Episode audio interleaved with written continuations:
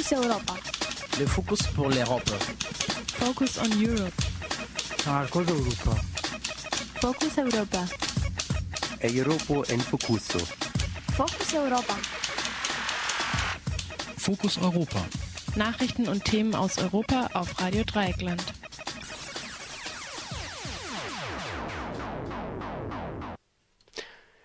Die EU-Kommission ermahnt Deutschland wegen veralteter Messverfahren bei giftigen Farben und Lacken. Die EU-Kommission hat Deutschland ermahnt, weil die Bundesregierung die EU-Vorgaben, die bessere Messmethoden für giftige Lacke und Farben vorschreiben, nicht fristgerecht in nationales Recht umgesetzt hat. Die sogenannte Farbenrichtlinie der Kommission soll die Schädigung von Menschen und Umwelt vor Gefahren durch gefährliche Dämpfe, die von Farben und Lacken ausgehen, besser schützen. Dazu gehört die Begrenzung von schädlichem Ozon. Falls Deutschland weiter hinterherhinkt, könnte die EU-Kommission Deutschland vor dem Europäischen Gerichtshof in Luxemburg verklagen. Frankfurter Rundschau. Die Stadt Wolgograd soll wieder Stalingrad heißen. Die russischen Kommunisten sammeln Unterschriften für die Umbe über Rückbenennung der Stadt Wolgograd in Stalingrad. Wenn die Sammlung fertig ist, soll sie dem russischen Parlament übergeben werden.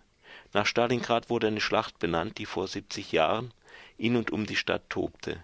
Die Schlacht von Stalingrad wurde vielfach als Wendepunkt des Zweiten Weltkrieges angesehen. Es starben nahezu eine Million Soldaten und Zivilisten. Die Vernichtung der eingeschlossenen deutschen Sechsten Armee zeigte schließlich, dass Hitlers Wehrmacht der Roten Armee nicht länger gewachsen war. Der Versuch der Rückbenennung knüpft aber nicht nur an die letztlich erfolgreiche Verteidigung der Sowjetunion im Zweiten Weltkrieg an, sondern ist auch ein Indiz dafür, dass der Diktator Stalin wieder hoffähig wird. Stalins Verbrechen werden verdrängt. Verdrängt wird auch, dass Stalin, indem er sich mit Hitler Polen teilte, sein eigenes Offizierskorps durch Säuberungen schwächte und schließlich alle Warnungen vor einem deutschen Angriff in den Wind schlug, wesentlich dazu beitrug, dass Hitlers Armee so tief in Russland eindringen konnte. Türkischer Putschgeneral würde es noch einmal machen. Keine Reue zeigte der türkische Putschgeneral und spätere Staatschef Kenan Evren bei einem Prozess in Ankara. Kenan Evren und ein weiteres Mitglied der damaligen Militärjunta müssen sich wegen des Putsches vom 12. September 1980 verantworten. Aus gesundheitlichen Gründen Evren ist 97 Jahre alt müssen die beiden alten Generäle jedoch nicht physisch vor Gericht erscheinen. Ihre Stimme und ihr Bild werden aus einem Krankenhaus in den Gerichtssaal übertragen. Bis zu dem Beginn des Prozesses lebte Evren allerdings nicht in einem Krankenhaus, sondern in einem Kurort am Meer, wo er sich als Hobbymaler betätigte. Kenan Evren verlas gestern vom Bildschirm seine Verteidigungsschrift. Sie trotzte nur so von Selbstbewusstsein. Wir haben damals das Richtige getan und würden heute in der gleichen Weise revoltieren, sagte Evren. Als Evren dann stolz fortfuhr, klang es wie eine Anspielung auf all die angeblichen, aber niemals ausgeführten Putschpläne, wegen denen in den letzten Jahren Hunderte von Offizieren angeklagt und zum Teil verurteilt wurden. So sagte Evren, wir haben einen Putsch gemacht, nicht nur einen Putschversuch. Soll, jeder sollte wissen, dass ein Putsch und ein Putschversuch nicht das gleiche sind. Fragen wollte Evren nicht beantworten. Es scheint, dass ein Putschplan für die Beteiligten der Türkei gefährlicher ist als ein ausgeführter Putsch. Während wegen der oft nur mit sehr fraglichen und zum Teil sicher gefälschten Beweisen belegten Putschpläne der letzten Jahre hunderte Offiziere im Gefängnis sind, wird wegen des Putsches von 1980 eben nur gegen zwei der Führer prozessiert gegen die Soldaten und Polizisten, die damals Zehntausende von Unschuldigen schwer gefoltert und dabei Hunderte getötet haben, gibt es nicht einmal Ermittlungen, während die NATO heute an der türkisch-syrischen Grenze Patriot-Raketen aufstellt, die die Türkei vor Luftangriffen schützen sollen, die es gar nicht gibt, haben die NATO-Staaten damals nichts zum Schutz der Türkinnen und Türken vor dem eigenen Militär unternommen. Größtenteils Miliet Politisch aktive Frauen in Großbritannien verklagen Polizisten, die mit ihnen intime Beziehungen eingingen, um sie auszuhorchen.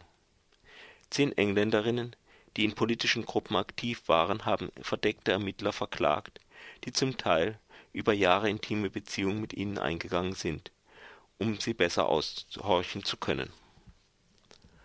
Alleine der Polizeiagent Mark Kennedy wird von drei Frauen beschuldigt, während einer Zeit von sieben Jahren, in der sich Kennedy als scheinbarer Aktivist Mark Stone in Umweltgruppen aufhielt, mit ihnen intime Beziehungen eingegangen zu sein, die sie nicht eingegangen wären, wenn sie, eine, wenn sie seine Identität und Absicht gekannt hätten. Mark Kennedy alias Stone wird auch vorgeworfen, während seiner Undercover-Tätigkeit falsche Beweise gegen französische Aktivisten fabriziert zu haben. Kennedy trat zusammen mit einem Kollegen auf, der sich als Lastwagenfahrer Jacobs ausgab und eine kleine Anarchistengruppe in Cardiff infiltrierte, wobei er mit zwei Frauen intime Beziehungen eingegangen sein soll. Die Anwälte der Betroffenen von, werfen dem falschen Jacobs vor, die emotionale Nähe ihrer Mandantin bewusst gesucht zu haben. Jacobs war sogar bei der Beerdigung des Vaters einer der beiden Frauen anwesend. Die Anwälte werfen den Polizisten vor, ihren Mandantinnen Zitat ernsthaften emotionalen und psychiatrischen Schaden zugefügt zu haben. Während höhere Polizeibeamte betont haben, dass es niemals akzeptabel und völlig unprofessionell für einen Undercover-Polizisten sei, wenn sie mit ihren Zielpersonen schliefen, hat ein Minister vor dem Parlament zugegeben, dass die Taktik erlaubt war. Nach Informationen des äh, Guardian ist diese Taktik Routine. In den letzten zwei Jahren sind in England acht Polizeiagenten aufgeflogen, die intime Beziehungen mit Personen hatten, auf die sie angesetzt waren. Guardian. Ergänzung von Radio Dreieckland. Anfang der 90er Jahre gab es einen ähnlichen Fall auch in Freiburg. Zwei mutmaßliche Polizeibeamte, die vorgaben, ihren Zivildienst in der Nähe von Freiburg abzuleisten, schlichen sich in die linke Szene ein. Zumindest einer von ihnen strebte auch eine Beziehung zu einer Frau an, die politisch aktiv war. Diese hegte äh, aber irgendwann Selbstverdacht, was dazu beitrug, dass die beiden aufflogen und sich darauf in Windeseile aus dem Staub machten